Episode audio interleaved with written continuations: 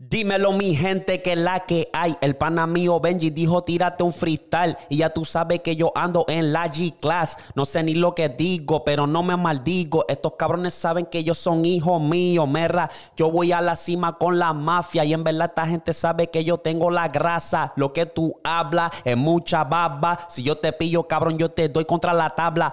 Ey, cabrón, en esto yo me crezco. Tú sabes que yo los desaparezco. Soy como el mago. Yo no me rajo. Y estos cabrones se creen que esto es un relajo. Yo miro al cielo, misión a la arriba. Tú sabes que en verdad yo voy a estar en la cima.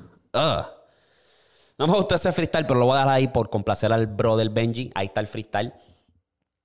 Y nada, mi gente. Estamos en vivo y a todo color.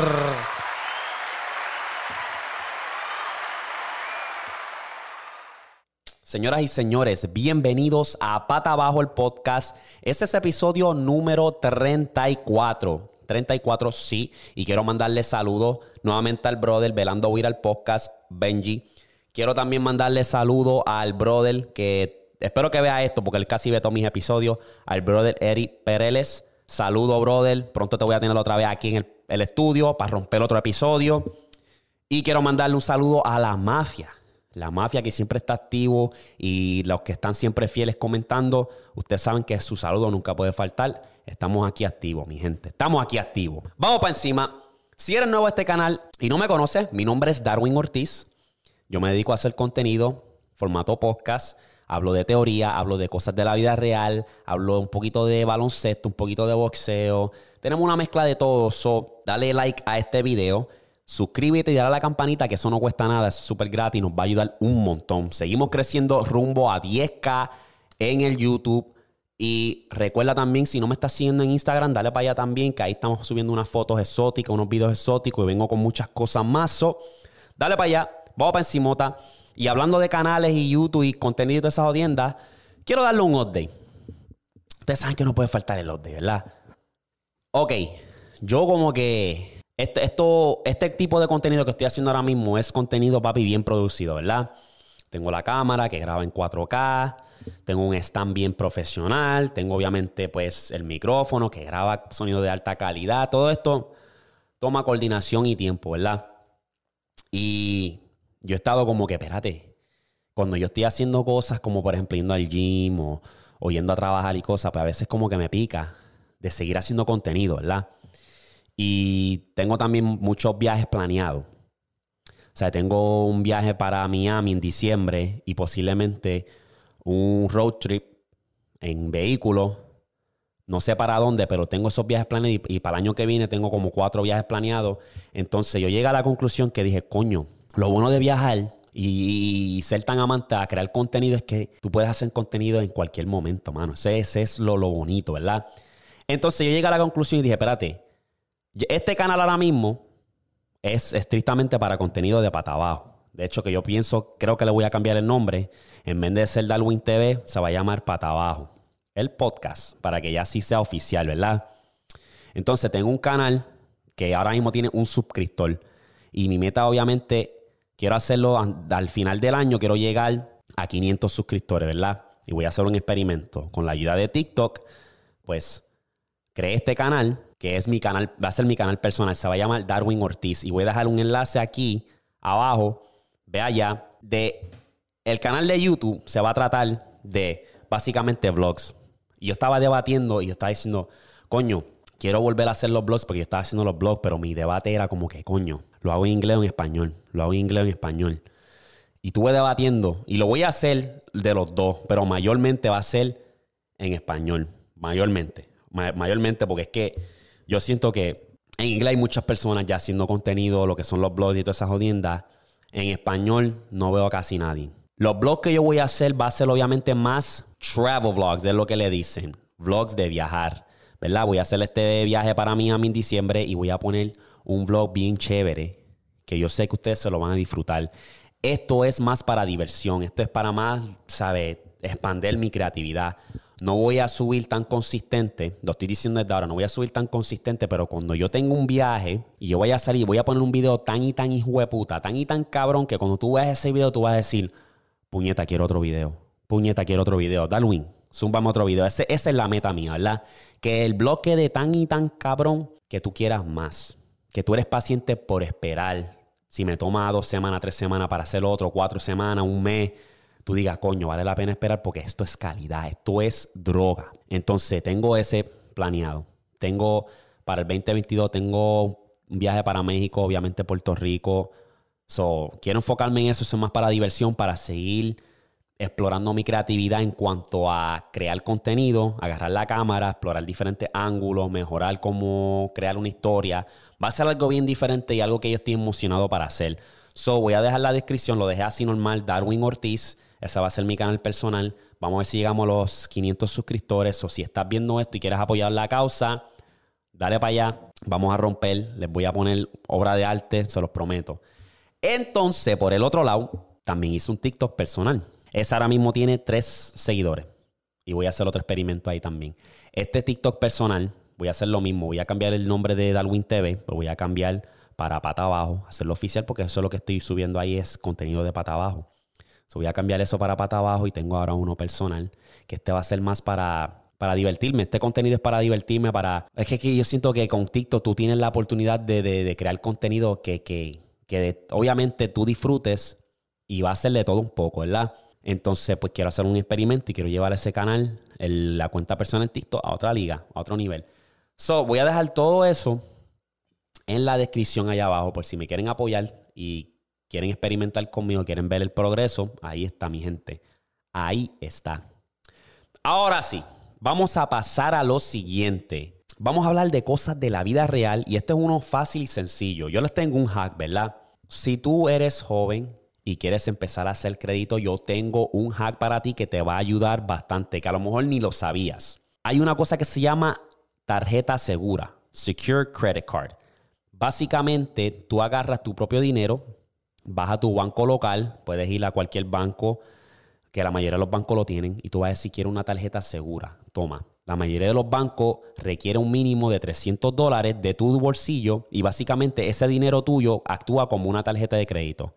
Básicamente la regla es que no puedes usar más del 30% y si usas más del 30%, asegúrate de reembolsar eso rapidito. Tan pronto salga la factura de lo que debes, reembolsarlo rapidito. Porque así es que brega el crédito, ¿verdad? Tienes que usar el 30% de 300 dólares, que yo creo que son 80 dólares si no me equivoco. ¿Ok?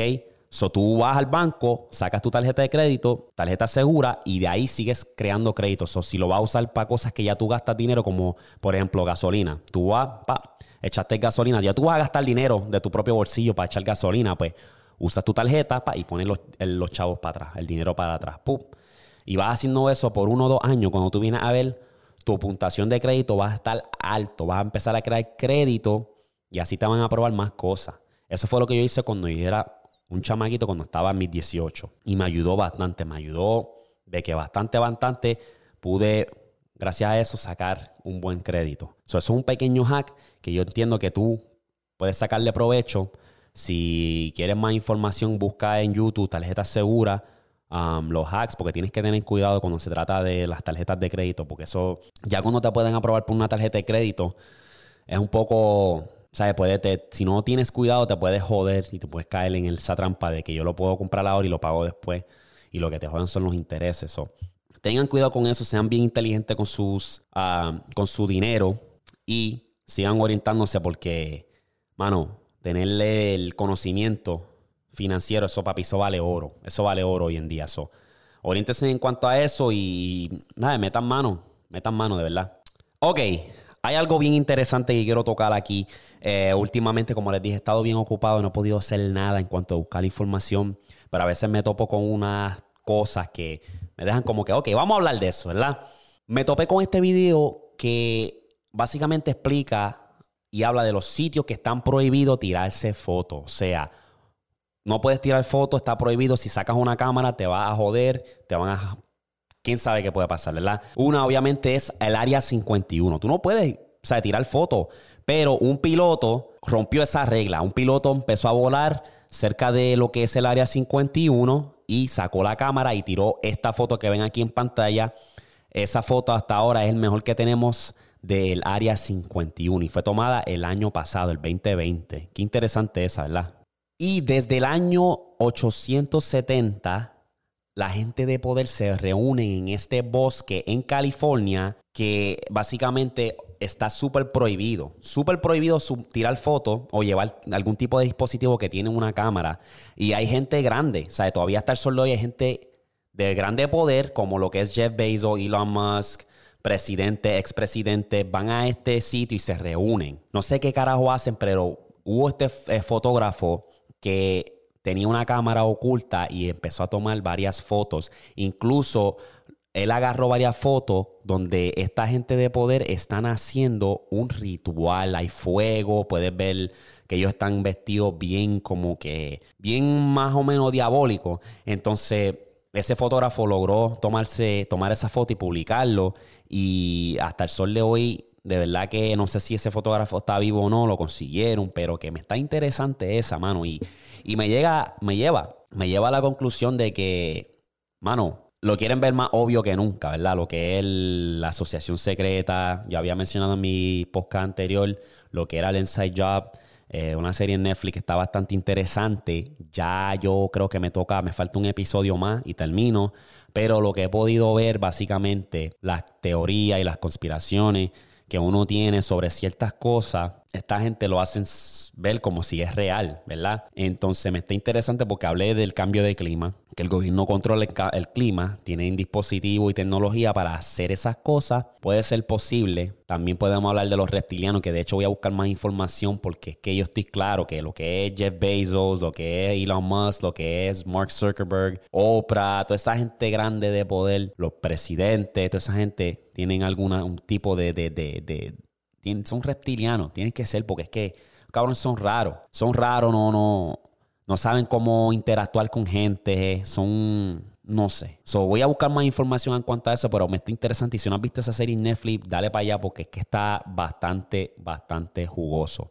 Y está bastante interesante. Yo creo que van a venir con un Season 2. Yo espero que vengan con un Season 2 porque está demasiado de bueno, de verdad. Ok, vamos a pasar a lo siguiente. Voy a hablar rapidito de la NBA. Um, básicamente, un jugador que quiero hablar es de Tyler Hero, que me lo pidieron también que hablara de él. Um, Tyler Hero todavía es un chamago que está bastante verde, pero tiene mucho potencial, en mi opinión, ¿verdad? Sabemos que él puede tirar la bola. Ahora mismo, si no me equivoco, él está saliendo de la banca. Y es una ayuda tremenda, ¿verdad?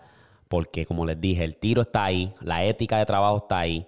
Entonces pudimos ver en los playoffs que él le dio un buen, buena serie en contra los Lakers, ¿verdad? El año pasado se desapareció un poco, pero yo creo que este chamaco va a venir duro. Es cuestión de desarrollarse, ¿verdad? Darle un poco más de tiempo porque cada jugador se desarrolla en un tiempo diferente.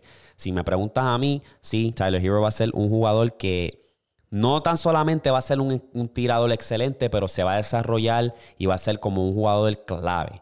No diría tanto como superestrella, pero le diría como una estrella que ayudaría a cualquier equipo ser mejor, ¿verdad? Estoy curioso por ver el crecimiento de este varón. Me gusta mucho como jugador.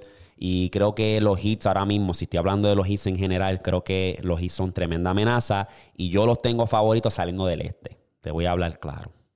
Esa es mi opinión. Y del otro jugador que quiero hablar, y nos vamos a ir a la vieja escuela, y me lo estaban pidiendo, quiero hablar de Michael Jordan, alias el GOAT. Michael Jordan revolucionó el juego de baloncesto. Estamos hablando de que cuando Michael Jordan entró a la liga, él estaba adelantado a su tiempo. No había nadie al, bien atlético que tenía un mid-range, que tenía el fadeaway, que galdeaba, tenía buena defensa y tenía la ética como lo que era Jordan. De verdad hay que ponerle respeto, ¿verdad? Siempre queremos comparar LeBron, Jordan, LeBron, Jordan. Y yo te voy a decir una cosa, ¿verdad? Yo soy LeBron fan de LeBron full, pero yo le doy mi respeto full a Jordan. Jordan en verdad es el go en su era. Estamos hablando de seis sortijas, no perdió en ninguna final. Y el hombre, como te dije, inspiró a muchos. Hasta el sol de hoy hay mucho inspirado en Jordan. Hay muchos que quieren romper el récord de Jordan. So hay que darle su respeto. Como fanático del baloncesto, hay que darle su respeto porque Jordan de verdad que tiene un legado que yo creo que nadie le va a poder superar. Está bastante bien. Pero, obviamente, si tú quieres discutir, podemos discutir que la competencia que Jordan enfrentó no era tan buena como lo que es ahora. Pero al final del día tienes que quitarte el sombrero y decir, mi respeto a Jordan, revolucionó el juego. Estamos hablando del baloncesto, la cultura, las tenis Jordan, todo, mano. Hay que el logo, si yo cambiaría el logo, pondría Jordan. Punto y se acabó. Punto y se acabó. Ahora, les voy a preguntar a ustedes. Si Jordan estuviese en la era de hoy en día, ¿cuántas sortijas ganaría Jordan? Se quedará con los seis, ganaría dos, tres, cuatro, porque es que, vamos a hablar claro, en esta, esta era hay mucha competencia, demasiado.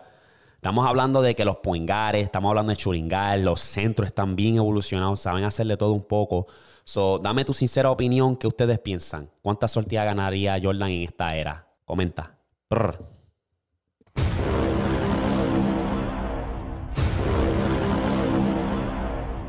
Wow, me doy de cuenta ahora mismo que este episodio se está moviendo demasiado muy rápido y va a ser súper corto porque es que no he tenido, la, como les dije, el tiempo para buscar información, pero les voy a decir algo. Ustedes ya saben que no pueden faltar las teorías. Y la teoría que te tengo es la de Ed, Ed and Eddie. ¿Tú nunca te has preguntado por qué nunca viste los padres de estas caricaturas? ¿Nunca te has preguntado? Pues ellos viven en su propio mundo y la razón es porque ellos están muertos. Cada uno murió en una era diferente, ¿verdad? Te doy el ejemplo. Ralph básicamente vive obsesionado con lo que son la granja, lo que es la vida de granja, está bregando siempre con animales de granja, lo que son vacas, cerdos, cabras, y pues se dice que él básicamente murió en el 1903, que era esa era de granja, ¿verdad? Eddie, Eddie siempre vive, sabe, obsesionado con el dinero, con la riqueza, ¿verdad? Se dice que él murió en el año donde ocurrió la Gran Depresión, The Great Depression, ¿verdad? Ahora, si vemos a Ed, que es el nerdo, que siempre está pendiente a los libros de, cómics y todo eso, se dice que él murió al final de la Segunda Guerra Mundial, que eran la era de esos de los, cómics y son las revistas de superhéroes, la era de superhéroes. Y eso explica eso básicamente, que todas esas personas y todas esas caricaturas pues murieron en una era bastante diferente. Y eso explica todo porque nunca podemos ver los padres y que siempre están encajados, ¿sabes? Estancados en un mismo mundo, ¿verdad?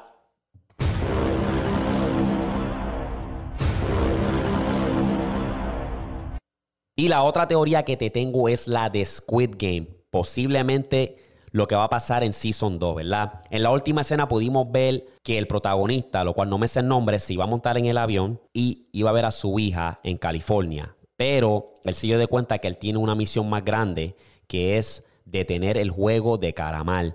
¿Qué pasa? Que yo pienso que él, el protagonista, el hermano del el organizador del juego de Caramal, el policía, y el hermano de Sabio, el hermanito, van a agarrar venganza. ¿Verdad? Porque pudimos ver, ustedes saben que el hermano lo dispararon en el brazo y cayó en un laberinto, ¿verdad? Cayó al mar. Él no está muerto. El hermano le disparó a propósito en el brazo para que él pudiera agarrar venganza, ¿verdad? Entonces, el hermano de Sabio, el hermanito, lo van a reclutar. el juego de Caramal, la gente lo van a reclutar porque si tú te pones a pensar, cuando tú te quitas la máscara, te, tienen que matar. Y son chamaquitos. Tú puedes ver que la mayoría de los trabajadores del juego de calamar son jóvenes, adolescentes. Pues, ¿qué pasa? Que van a reclutar al hermanito de Sabio y él va a agarrar su venganza. Y yo hasta pienso que Sabio está todavía viva porque ella posteó en un, en un clip en Instagram que ella estaba haciendo detrás de las escenas de Squid Game y tenía un, una cicatriz aquí. eso me deja entender que es posiblemente ella no está totalmente muerta y que ella va a agarrar venganza con todos los otros personajes que les mencioné.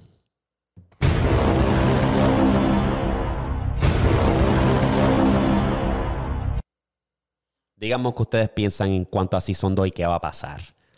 Esa es la que hay ahí, rapidito. Ok, antes de cerrar este episodio me topé con algo bastante interesante y quería compartir esto con ustedes. Científicos han descubierto han hecho unos estudios y dicen que a base de tu color favorito pueden determinar tu personalidad y la psicología de tu cerebro, ¿verdad? Te doy un ejemplo. So, por ejemplo, si tu color favorito es el azul, se dice que tú eres una persona, un amigo fiel y que tú estás dispuesto a poner a tus amigos y familiares primero antes de ti mismo, ¿verdad? Y se ve que también tienes buen corazón. Si tu color favorito es verde, también se dice que eres un trabajador y que también tienes problemas de confianza y que también puedes ah, representar lo que es envidia, un poquito de envidia, jealousy como, como le llamen, ¿verdad? Si tu color favorito es el rosita o rosado, eres bastante amable y dependiente. Interesante esa. Si tu color favorito es el rojo, el mío es rojo, se dice que eres un líder, te gusta ser el centro de atención y la gente te respeta. Eres bastante respetado. Esa me está interesante creo que me gusta ser un líder. El centro de atención, más o menos, yo diría como un 50%. Y yo entiendo que la gente me respeta a mí bastante. Esa está interesante.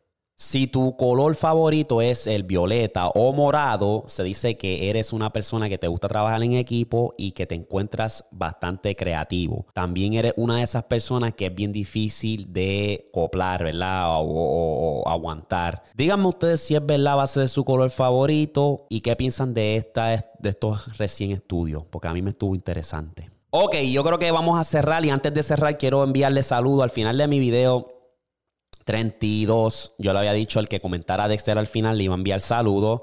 Y muchas personas lo vieron hasta el final y se los agradezco, mi gente. Pido disculpas si este episodio es muy corto. Es todo lo que tengo por hoy, pero vamos a enviar los saludos rapidito. Empezando tengo a X. ¿Cómo se llama el pana? X. Dirts. Brother, aquí voy a dejar tu nombre. Eso está muy complicado. Gracias, brother. Tenemos a Riv Black, que comentó Dexter. Gracias, mi rey. Tenemos a A. Torres, que también comentó Dexter. Joseph McCollum, que siempre está activo, siempre está comentando, también comentó Dexter. Muchas gracias, brother. Tenemos también a Joan, que comentó Dexter. Tenemos también a Ian Sandier, Sandriel. Sadriel, mala mía, papi, mala mía. Estoy jodiendo los nombres, pero papi, gracias por comentar Dexter. También tenemos a MB Dima PR, que comentó también Dexter. Ahí se los dejo. Tenemos a Jeremy, que comentó Dexter. Marco Antonio, que comentó Dexter. Tenemos a Chris H, que comentó. Yamilia, que comentó Dexter. John Rivera, que también comentó Dexter. Diablo, el corillo activado. Julio FF comentó Dexter. Jesús Negrón, gracias mi rey por comentar Dexter. Ah, ¿Quién más comentó por ahí? Tenemos al brother Velando Weir al podcast. Saludo Benji que comentó Dexter. También siempre está activo el brother. Jan M. Mercado también comentó Dexter. El brother Soski Eric Pereles que comentó Dexter. Dichocha Laboratorio. What the fuck. Saludo brother. Y yo creo que ya eso es todo, coño. Por fin. Muchas gracias mi gente por el apoyo incondicional siempre, por apoyar el contenido. Recuerden que puedes ir al link en mi bio para todos los contenidos, todos los canales, todo. Venimos con muchas cosas. Sean pacientes, como les digo. Espero que sigan cumpliendo sus sueños y manténganse con las vibras altas, mi gente. Un saludo y bendiciones. Los veo para la próxima. Chequete flow.